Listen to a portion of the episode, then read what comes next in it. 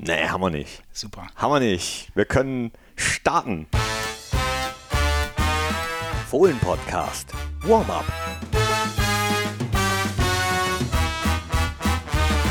Hi und hallo, herzlich willkommen zum Fohlen Podcast. Hier ist das Warm-up vor dem 18.30 Uhr Spiel, Flutlichtspiel, Samstagabendspiel gegen Eintracht Frankfurt. Unsere Borussia wird morgen Abend das Topspiel bestreiten, auf dem Rasen stehen. Und äh, bevor ich sage, wer hier sitzt, äh, wollte ich euch nur noch ganz kurz sagen, heute hat es die Pressekonferenz zum Spiel gegeben und ich lese euch mal eben vor, äh, was da so für Kommentare kamen. So geil, wenn die Mannschaft nur halb so viel Einsatz bringt wie der Trainer, bin ich guter Dinge. Oder hier, das kann ich mir jedes Mal anhören. So ein geiler Typ. Hab Tränen in den Augen. Oder hier, endlich mal einer, der in Gladbach Bettwäsche schläft.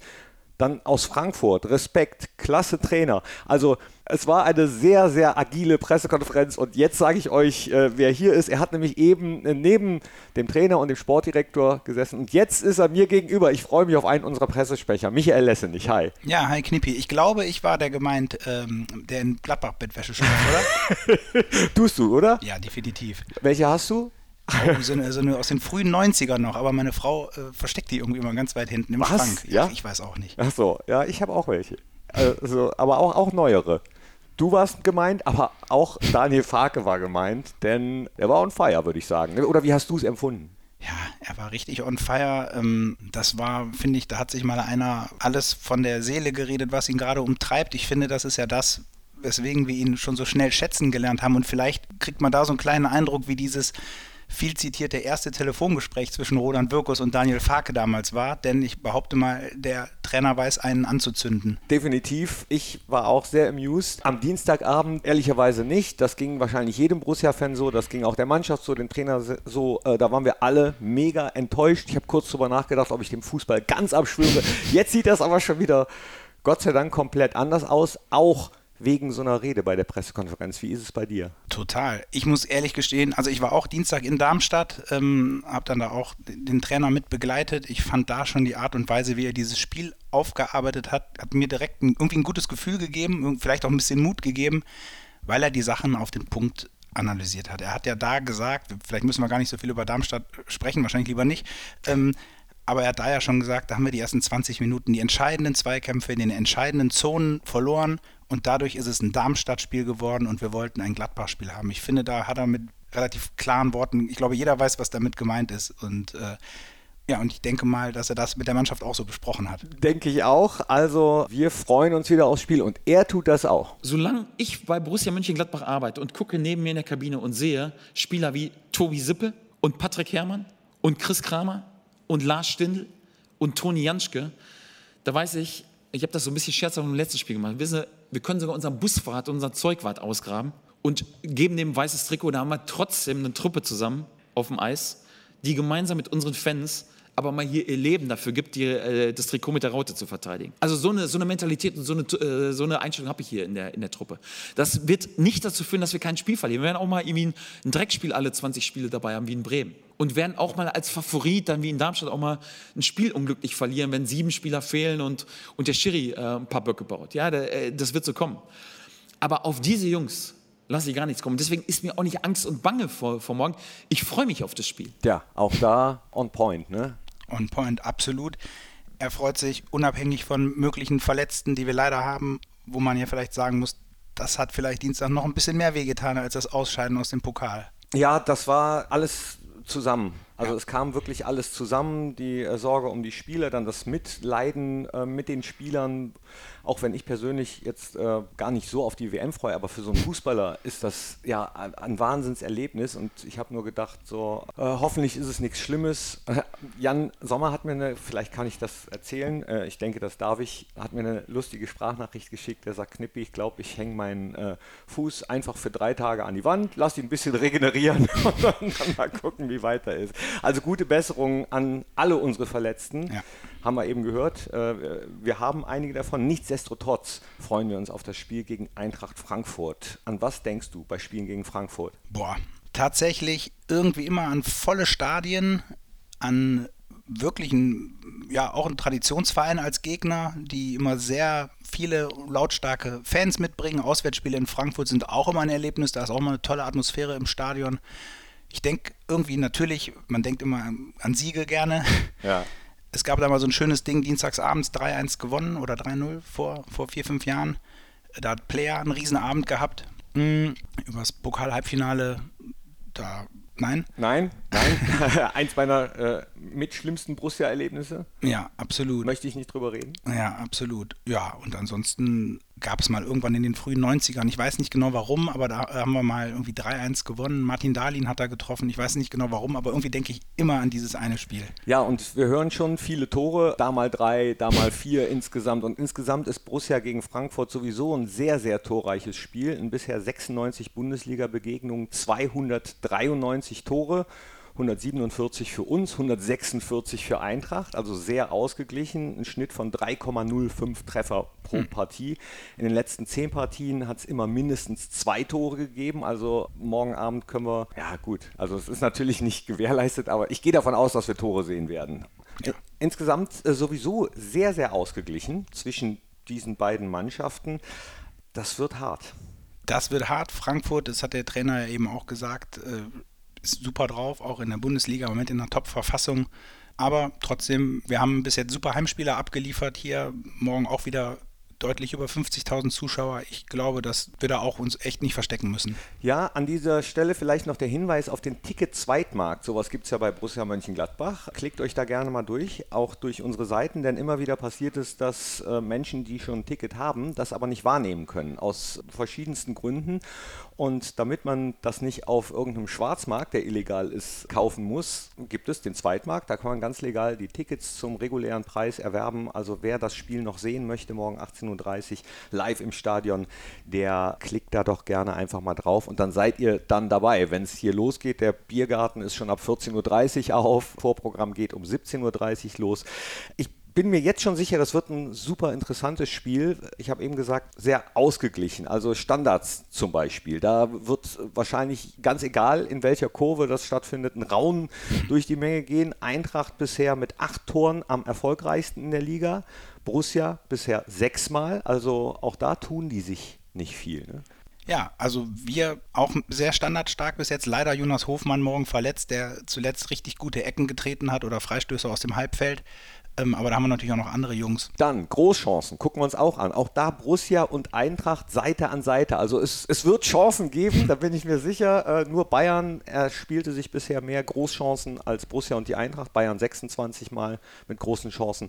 Borussia und Eintracht 24 bzw. 23 Mal. Auch da äh, haarklein. Es wird auf den Schiedsrichter ankommen.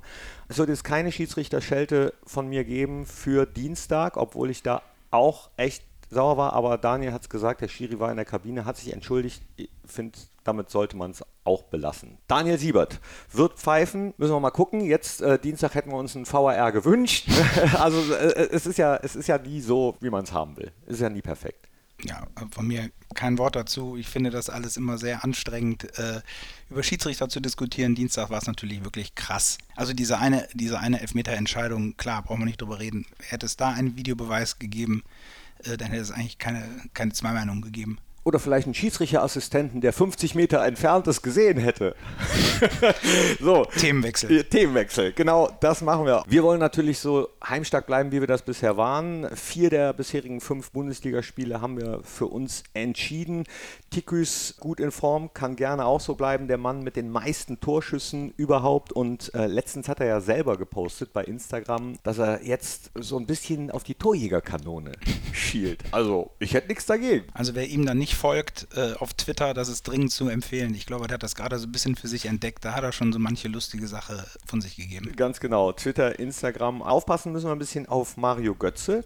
Hätte ich nicht gedacht, dass der so einschlägt bei Eintracht, ehrlich gesagt. Ja, ich hatte irgendwie so ein Gefühl, als es dann auf einmal hieß, er geht zu, zur Eintracht vielleicht, habe ich noch gedacht, kann ich mir nicht vorstellen, glaube ich nicht. Und als es dann wirklich getan hat, habe ich gedacht, gut, das könnte, das könnte ein richtig guter Move sein, ähnlich wie der von uns mit, mit Jule Weigel sind dann irgendwie so deutsche Nationalspieler, die, wo ich super finde, dass die wieder zurück in die Bundesliga kommen. Ja. Und sowohl, ich glaube, bei Mario als auch bei Jule war dann vielleicht auch die Auslandserfahrung gut für die eigene sportliche Entwicklung. Ja, morgen treffen sie aufeinander. Mario Götze, viele, viele intensive Läufe. Darauf werden wir uns, beziehungsweise die Mannschaft wird sich darauf einstellen müssen. Ähm, ich freue mich auf noch was, nämlich auf Wiedersehen mit Ex-Brussen. Du hast mit Christopher Lenz und Jibril So ja auch während deiner Zeit, du bist schon lange hier, zu tun gehabt. Was sind das für Typen? Also mit Christopher Lenz sogar, ich würde mal sagen, eher ungewöhnlich, denn er war mal Praktikant bei uns in der Presseabteilung. Ich glaube, der musste damals ähm, im Rahmen seiner, seines Fachabis oder was er gemacht hat, so eine Art Pflichtpraktikum absolvieren, war dann bei uns in der Abteilung und war natürlich vorher gedacht, naja gut, dann setzt er sich jetzt vielleicht mal so drei Wochen bei uns hin und lässt die Zeit vergehen, aber der war total engagiert, total lustig und äh, wenn man sich wieder sieht, der kann sich auch noch gut daran erinnern, total netter Kerl. Wie hat er sich gemacht? Ja, ich müsste mal gucken. Also es gab tatsächlich ein paar Texte im Fohlenecho, äh, die erschienen sind mit seinem Namen drunter. Ah ja, okay. Ja. Und Gibi? Der hat kein Praktikum bei uns gemacht. der war als, als sehr junger Spieler bei uns, ähm, hat da vielleicht ein bisschen viel Konkurrenz gehabt auf seiner Position, war aber auch total netter äh, junger Kerl hat sich durchgesetzt bei Eintracht Frankfurt, ist gesetzt im Mittelfeld, genau wie Daichi Kamada. Auf den müssen wir auch aufpassen. Ja. Äh, ja. also sehr torgefährlich, Scorerpunktmäßig auch ganz weit vorn. Aber gut, wem sage ich das? Ihr wisst das sowieso, die ihr hier den Fohlen-Podcast hört. Zu feiern gibt es aber jetzt ganz unabhängig davon, wie das Spiel ausgeht, wahrscheinlich, je nachdem, ob sie spielen, auch was, ne? Genau. Also entweder morgen oder vielleicht die Woche danach, je nachdem, wie der Trainer aufstellt. Der Capitano Lars Stindl steht vor seinem 200. Spiel für Borussia und Patrick Herrmann steht auch vor seinem 400. Pflichtspiel. Logischerweise auch für Borussia, weil der nirgendwo anders im Profibereich gespielt hat. Wir kennen, wie gesagt, die Aufstellung nicht. Äh, es ist schon wahrscheinlich, dass mindestens einer von den beiden morgen zum Einsatz kommt, vielleicht sogar beide. Und ich denke mal, das wird äh, laut im Borussia Park. Ja, und äh, jetzt auch wieder unabhängig davon, ob einer von beiden oder beide spielen oder beide nicht spielen. Einer feiert sie schon mal sowieso, nämlich unser Trainer. Ja, erstmal sind es äh, äh, richtig gute Spieler. Richtig gute Spieler. Das zweite ist, äh, dass sie einfach so diesen, diese Raute verinnerlicht haben und das auch vorleben. Das sind ja Spieler, die jetzt irgendwie vielleicht jung sind oder ein halbes Jahr hier sind. Das ist ja nicht das, die diese Geisteshaltung, Borussia-Geisteshaltung hier reinbringen, sondern das sind ja die Spieler, die, die eben angesprochen worden sind. Ich finde, äh, Lars hat ja im Heimspiel gegen, gegen Leipzig ja zuletzt auch ihm bewiesen, dass er immer in der Lage ist, auch Endprodukte abzuliefern mit Toren, mit Vorlagen ja, ist natürlich nicht mehr der Jüngste, braucht vielleicht manchmal ein bisschen länger, um zu regenerieren dann irgendwie auch. Deswegen war der Turnaround für, für Darmstadt vielleicht ein bisschen, äh, bisschen äh, zu eng, aber bin trotzdem mal froh, wenn wir eine Alternative wie Lars Stindl und als Option dann auch, äh, auch immer da haben und ist ein herausragender Fußballer und ein ähm, auch eine ganz, ganz äh, tolle Persönlichkeit, ein ganz, ganz toller Charakter. Und das Gleiche gilt für, für Patrick Herrmann. Also ähm, ist ja eine Fußballmannschaft funktioniert ja nicht immer nur mit der Startelf, sondern hat jetzt auch in vielen Spielen nicht in der Startelf gestanden, aber so auch so diese Geisteshaltung. Aber nicht nur er, ich kann auch unfassbar loben Toni Janschke äh, nennen. Die bringen einfach diese Spieler, so Patrick und, und Toni, die jetzt vielleicht nicht so im Spotlight standen, Lars hat ja relativ viel gespielt, die bringen einfach eine Geisteshaltung in diese Kabine und in diese Gruppe. Ähm, Natürlich würden sie auch selbst gerne jede Sekunde spielen, das will jeder Fußballer, aber dann irgendwie auch so das eigene ein Stück weit hinten anzustellen und immer in jedem Training Vollgas zu geben in jedem Training Professionalität vorzuleben, in der Gruppe Positivität vorzulegen. Vor dem Spiel bei jedem Spieler sprechen, Mut zu, klatschen ab, wenn so ein junger Kerl wie Nathan zuerst mal in der Startelf steht. Ja, Patrick Herrmann hätte ja irgendwie vielleicht auch darauf hoffen können, dass er auf dieser Position vielleicht auch, auch spielt, geht zu ihm hin, wünscht ihm viel Glück, nimmt ihn in den Arm. Toni Janschke, der mit Sicherheit auch gerne in der Startelf gestanden hätte, pusht die Jungs an ihm. Er hat jetzt leider nicht zum Sieg gereicht, ja, das stimmt. Aber so diese, diese, diese Geisteshaltung, diese, diese Spieler erzeugen in der Gruppe. Das hat für mich genau die gleiche Wertigkeit und Wichtigkeit für unseren, wie ich finde, wirklich positives Abschneiden bisher, wie jetzt vielleicht die Tore von Marcus, der im, im Spotlight steht, oder ja, die Tore von Rami, äh, der im Spotlight steht, oder, oder äh, Jonas, der vielleicht viele Vorlagen hat. Für mich haben Spieler wie Patrick Herrmann oder, oder Toni Janschke mit dem, was sie dieser Mannschaft geben, ähm, einfach auch genau die gleiche, die gleiche Wertigkeit für diese, für diese Truppe. Und ähm, deswegen bin ich auch so zufrieden. Und deswegen habe ich immer gesagt, solange du links und rechts neben dich guckst und weißt, du hast diese Charaktere und diese Top-Spieler, aber auch top-professionellen ähm, äh, Spieler in der Kabine, ja, da kannst du mal richtig zufrieden sein und weißt, pass auf, da brauchen wir uns um Borussia Mönchengladbach keine Sorgen zu machen. Ja, also Daniel sagt es, ich glaube, auch das ist es, was das Zusammenarbeiten von Mannschaft und Trainer so gut macht. Ne? Ja, wenn ich diesen privaten Exkurs mir erlauben darf. Ich selber habe auch versucht, Fußball zu spielen, war auch häufig genug irgendwie Ergänzungsspieler und auch oft dafür zuständig, die Stimmung im Team hochzuhalten. Kenne ich. Ja, okay. aber, aber zurück zum Wesentlichen. Also es bezog sich, was der Trainer gesagt hat, ja vor allen Dingen auf Patrick Herrmann und Toni Janschke, die jetzt zuletzt keine Stammspieler waren. Jeder hat Patrick Herrmann schon mal gesehen, wie er eigentlich Einwechselspieler war und irgendwo sich am Dehnen war und wie er mitgeht und wie er sich freut, wenn Tore geschossen werden. Oder auch bei Toni Janschke erzählen immer wieder Nachwuchsspieler. Ich erinnere mich jetzt an Kahn Kurt. Mit dem hatten wir vor zwei Jahren mal ein Interview und der hat gesagt, er war so beeindruckt davon, wie Toni Janschke sich um ihn gekümmert hat, vom ersten Tag an, als er bei den Profis trainiert hat, äh, dass er gesagt hat, das ist halt ein Typ, der ist halt schon hier auf dem Weg zur Vereinslegende. Äh, gilt natürlich auch für Flacco. Und wenn die halt so offen bleiben für alle im Team und für alle da sind, dann ja, kann man, wie der Trainer schon sagte, das, das eigentlich auch nicht hoch genug werten.